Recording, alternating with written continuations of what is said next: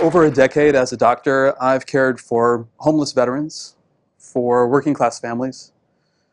I've cared for people who live and work in conditions that can be hard, if not harsh. And that work has led me to believe that we need a fundamentally different way of looking at healthcare. We simply need a healthcare system that moves beyond just looking at the symptoms that bring people into clinics, but instead actually is able to look and improve health where it begins. And where health begins is not in the four walls of a doctor's office, but where we live and where we work, where we eat, sleep, learn, and play, where we spend the majority of our lives. So, what does this different approach to healthcare look like? An approach that can improve health where it begins. To illustrate this, I'll tell you about Veronica.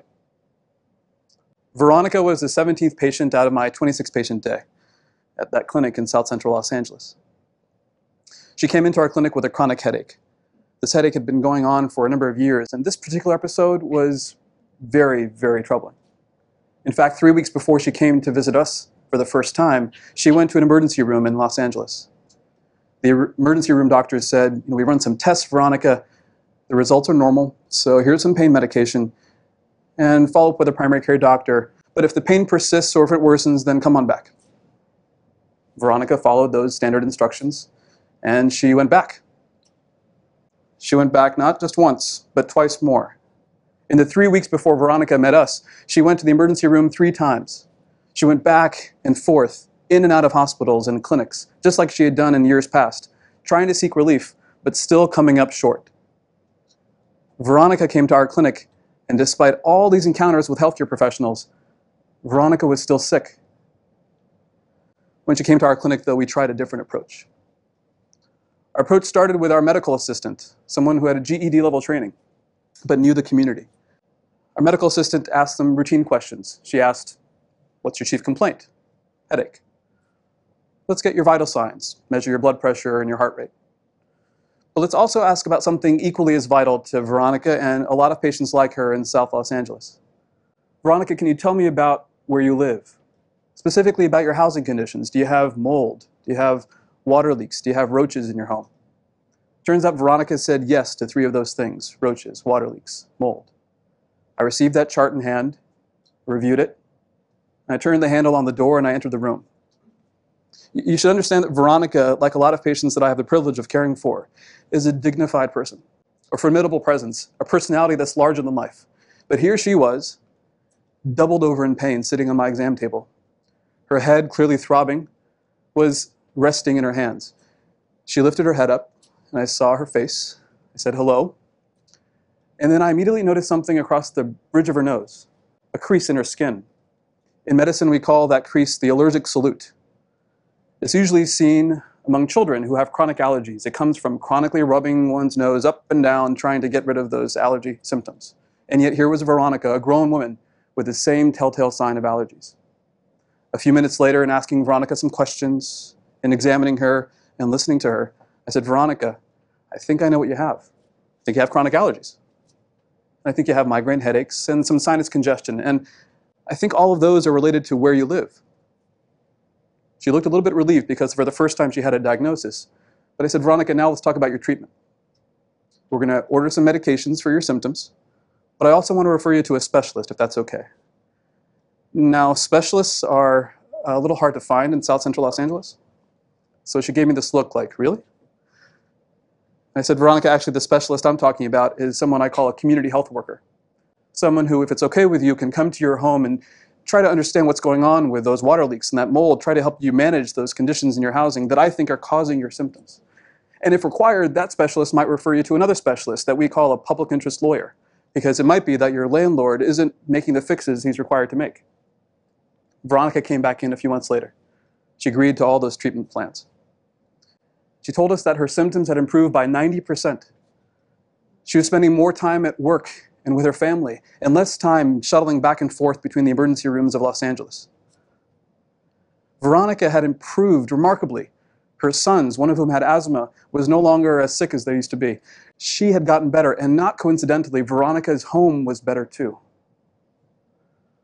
What was it about this different approach that we tried that led to better care? Fewer visits to the ER, better health. Well, quite simply, it started with that question Veronica, where do you live? But more importantly, it was that we put in place a system that allowed us to routinely ask questions like Veronica and hundreds more like her about the conditions that mattered in her community, about where health and unfortunately sometimes illness does begin in places like South LA. In that community, substandard housing, food insecurity are the major conditions that we as a clinic had to be aware of. But in other communities, it could be transportation barriers, obesity, access to parks, gun violence. The important thing is we put in place a system that worked. It's an approach that I call an upstream approach. It's a term many of you are familiar with. It comes from a parable that's very common in the public health community. This is a parable of three friends. Imagine that you're one of these three friends who come to a river.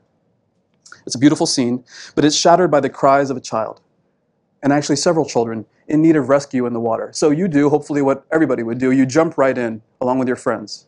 The first friend says, I'm going to rescue those who are about to drown, those at most risk of falling over the waterfall. The second friend says, You know what? I'm going to build a raft. I'm going to make sure that fewer people need to end up at the waterfall's edge. Let's usher more people to safety by building this raft, coordinating those branches together. Over time, they're successful, but not really as much as they want to be. More people slip through. And they finally look up and they see that their third friend is nowhere to be seen. They finally spot her. She's in the water, she's swimming away from them upstream, rescuing children as she goes. And they shout to her, Where are you going? There are children here to save. And she says back, I'm going to find out who or what is throwing these children in the water. In healthcare, we have that first friend, we have the specialist.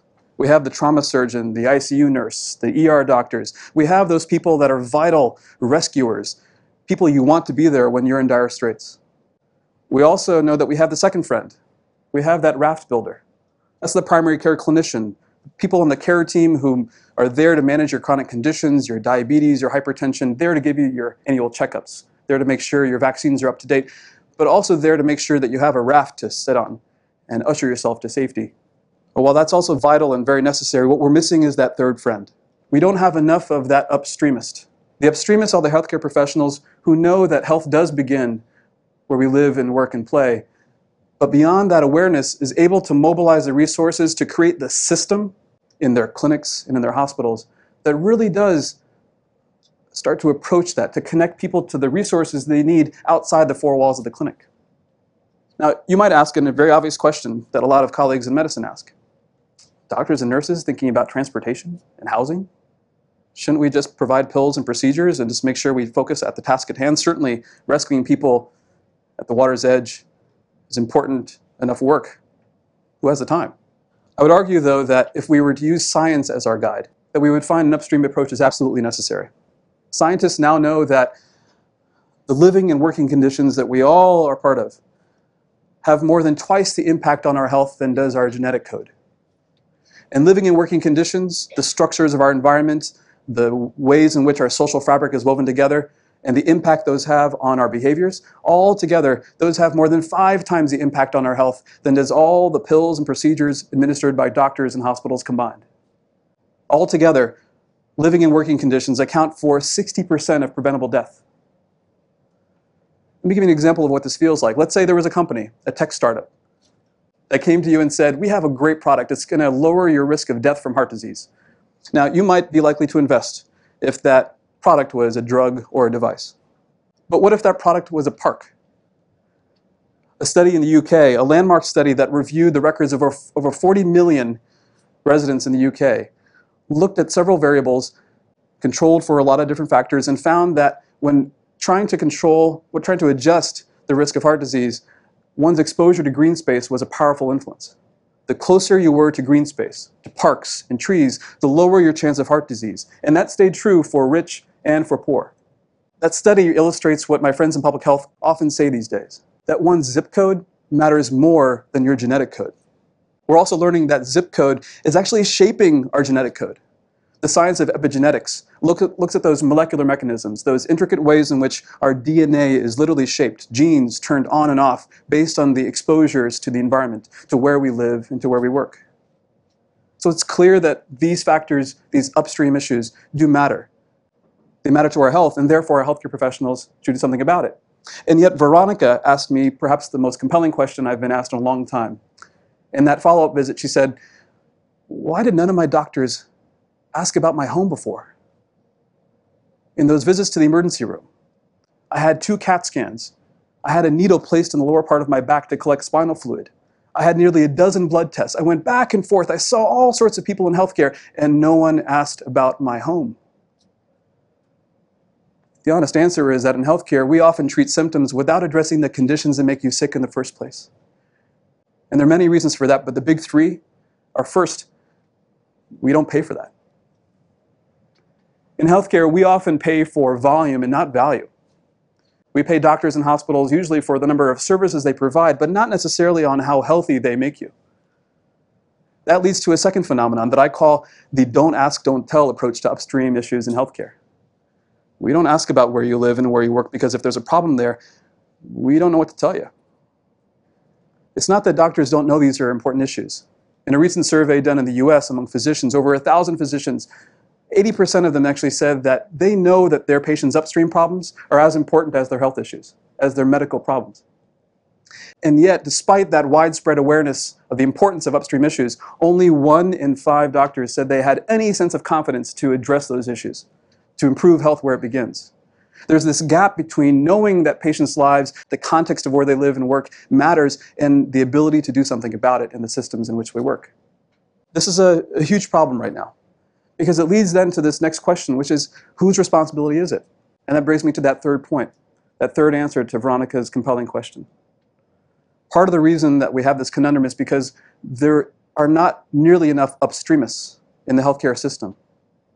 There are not nearly enough of that third friend, that person who's going to find out who or what is throwing those kids in the water. Now, there are many upstreamists, and I've had the privilege of meeting many of them, in Los Angeles and in other parts of the country and around the world. And it's important to note that upstreamists sometimes are doctors, but they need not be. They can be nurses, other clinicians, care managers, social workers. It's not so important what specific degree upstreamists have at the end of their name. What's more important is that they all seem to share the same ability to implement a process that transforms their systems, transforms the way they practice medicine. That process is a quite simple process. It's one, two, and three.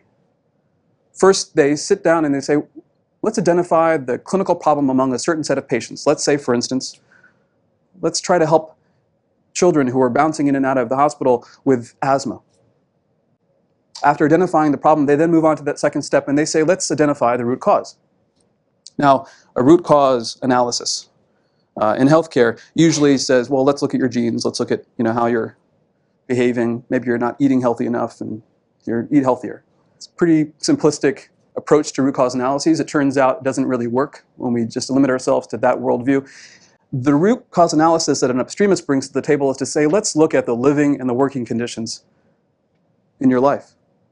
Perhaps for children with asthma, it's what's happening in their home, or perhaps that they live close to a freeway with major air pollution that triggers to their asthma.